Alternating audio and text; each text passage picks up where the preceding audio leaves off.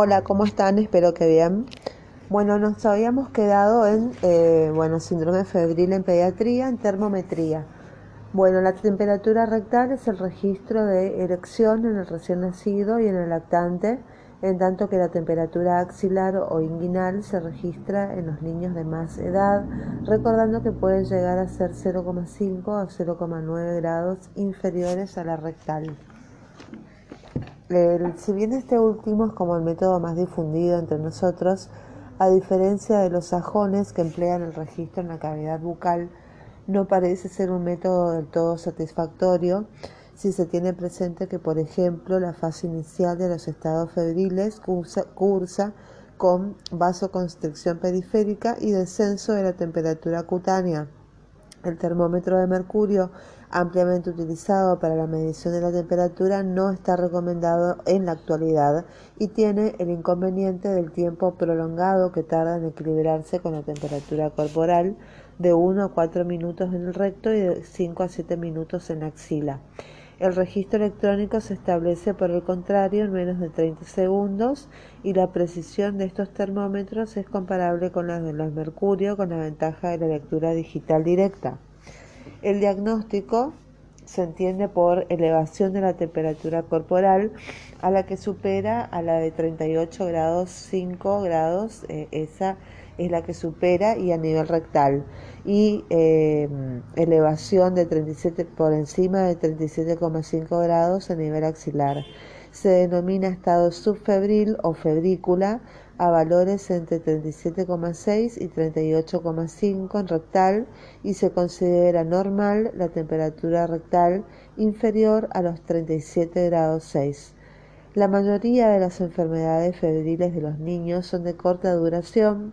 duran cinco días o menos, son mucho menos frecuentes aquellas en las cuales la fiebre no se resuelve al cabo de diez días, si bien las enfermedades agudas resultan ser la causa de la mayoría de los procesos febriles pediátricos, es preciso recordar que cuadros clínicos que al comienzo aparentan ser agudos pueden ser al principio de estados crónicos tales como artritis reumatoidea juvenil, tuberculosis, leucosis, etc. Asimismo, es preciso puntualizar que si bien en los niños las causas infecciosas generan la mayoría de las enfermedades febriles, deberán considerarse también otras etiologías que, por menos frecuentes, no son de menor importancia, como trastornos alérgicos, intoxicaciones, reacciones por fármacos, traumatismos, quemaduras, etc. Es todo eso lo que frente a un niño febril cuyo examen médico no evidencia signo alguno de localización infecciosa o bien solamente síntomas periféricos propios del citado estado, tales como irritabilidad, anorexia, palidez, dolorimientos, el pediatra deberá siempre plantearse preguntas tales como si se trata de un proceso agudo o crónico, si la fiebre es de origen infeccioso o no, si la etiología será viral o bacteriana. La evolución favorable del cuadro en pocos días sustentará eh, el diagnóstico clínico del proceso infeccioso agudo de una etiología viral, aún en ausencia de signos específicos que certifiquen el presunto origen virósico, eh, ello de la aplicación práctica de los numerosos estudios llevados a cabo en grupos etarios diversos en los cuales aparecen como los responsables más frecuentes el virus Coxsackie, el virus ECHO, ECO, adenovirus, influenza A, influenza B, parainfluencia, sincicial respiratorio, etc. Los procesos agudos que constituyen el mayor número de consultas, que son cuadros catarrales de vías aéreas superiores, faringitis, síndromes gripales y gastroenteritis, reconocen Em, en su mayoría citado origen viral, pero un examen clínico prolijo podrá evidenciar entre las 24 y 48 horas del comienzo una localización bacteriana en un número significativo de casos que va del 20 al 40%. Los principales agentes bacterianos causantes de patologías según las diferentes edades de menor a mayor serían las enterobacterias, el Haemophilus influenza B, Streptococcus pneumoniae, Streptococcus grupo A, Mycoplasma pneumoniae, Neisseria meningitidis.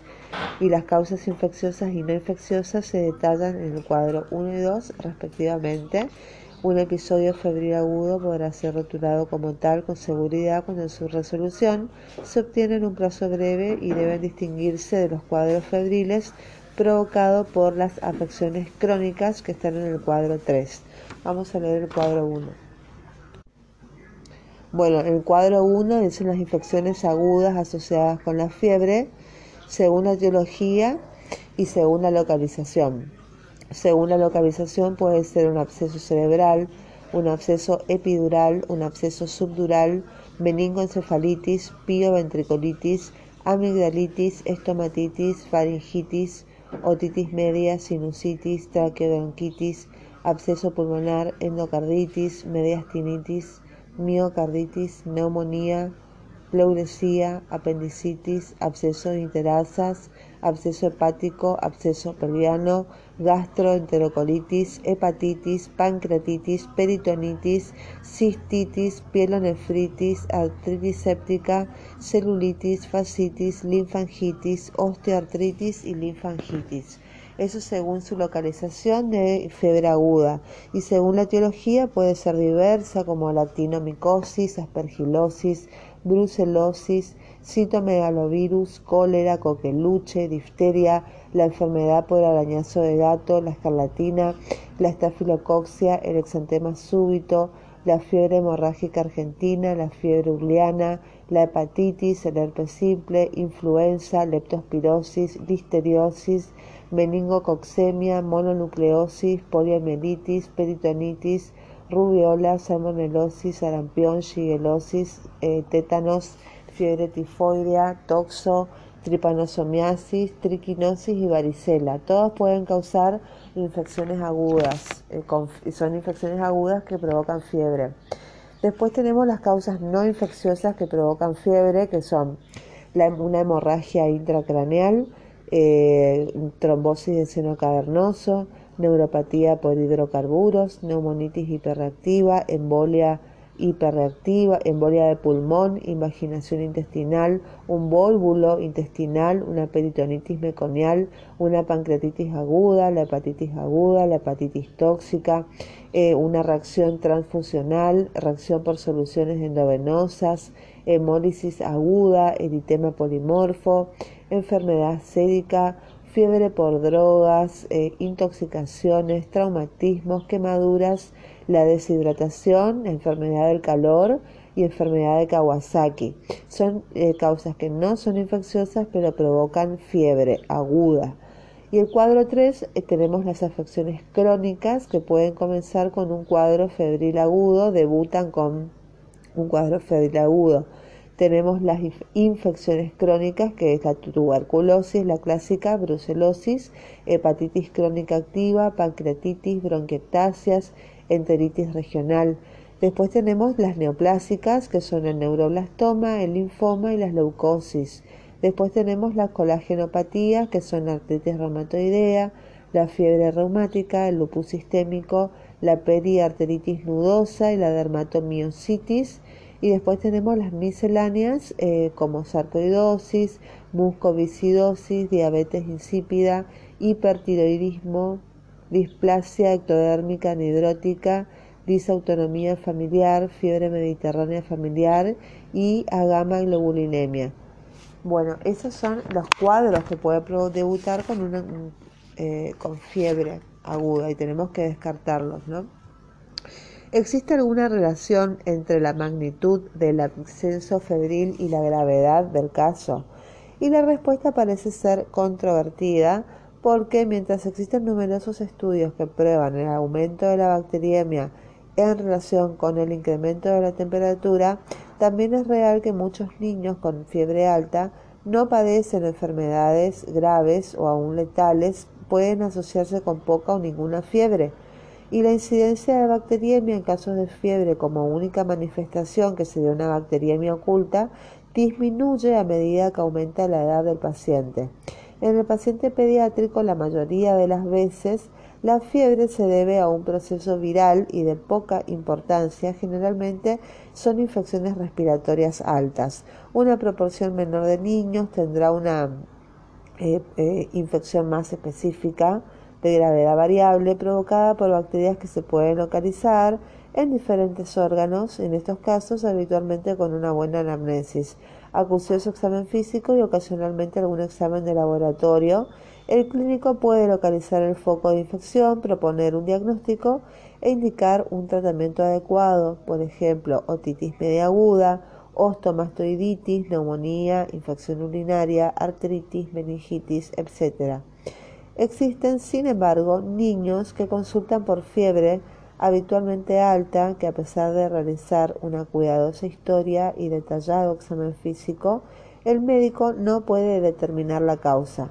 En esos casos, el paciente puede estar, sin embargo, sufriendo de una infección bacteriana severa o de una bacteriemia que luego podría localizarse. Entonces, esto es lo que se denomina la fiebre sin foco. Esto es lo que en un 14% de las consultas que vienen al pediatra por fiebre son en niños menores de dos años de vida, son de fiebre que no tienen un foco aparente. Entonces, em, eh, hay que hacer una cuidadosa historia clínica, un detallado examen físico y si, bueno, si no se encuentra el foco se lo dejaría internado según criterio médico. Diferentes estudios muestran que en alrededor del 7 al 10% de los menores de 2 años eh, con una temperatura mayor a 39 grados que no tienen un foco evidente se encuentra una infección bacteriana grave como por ejemplo sería una meningitis, una infección del tracto urinario, que también es grave, artritis, que es grave también, osteomielitis, neumonía o directamente una sepsis. Muy bien, si el rango de edad estudiado es ya de mayor edad, entre 3 y 36 meses, eh, sería 36, un año, 12 meses, 36 dividido 12 de 3, 36, 3 años a 36 meses y 36 meses hasta los 6 años serían niños con temperatura de 39 grados o más que no tengan un foco evidente el riesgo de que se trate de una bacteriemia oculta es, ya disminuye en un promedio del 4,3%. Esto se refiere a la presencia de una bacteria patógena en la sangre de un niño febril sin apariencia clínica de ser portador de una enfermedad grave y los lactantes, que es otra franja etaria, que son lactantes de menos de 90 días de vida, que tienen fiebre sin foco, constituyen un grupo especial porque estos chicos con temperaturas desde 38 grados rectal y sin aspecto tóxico pueden tener una infección, son más, eh, es más traicionera, digamos, a menor edad, es menos evidente. Eh, una infección bacteriana sería del 8,6, aumenta al doble de un niño de más de 3 años. Entonces, la bacteriemia en 2%, meningitis bacteriana en 1%. Entonces, el aspecto del niño menor de, eh, de 90 días de vida o menos de 90 días el aspecto tóxico, la posibilidad sube a 17, o sea, digamos que no, em, es raro que tenga aspecto tóxico y si tiene aspecto tóxico es porque es muy grave. Y se entiende como aspecto tóxico la presencia de, letargia, mala perfusión, hipo o hiperventilación y cianosis. Entonces, la tarea del pediatra que atiende niños, especialmente en una unidad de emergencias, de, urgencias pediátricas, que consultan por fiebre, el grupo que tiene una infección grave y a los chicos de mayor riesgo de presentar una bacteriemia. A estos hay que realizarles un examen clínico exhaustivo y eventualmente tratarlos y hospitalizarlos. Y una vez, eh, una de las herramientas más importantes al lactante con fiebre es la destreza del clínico para observar y hacerse una impresión de cuán enfermo está el niño. Muy bien, esto es todo. Por ahora continuaremos en el próximo episodio con eh, síndrome febril en pediatría. Muchas gracias. Bye bye.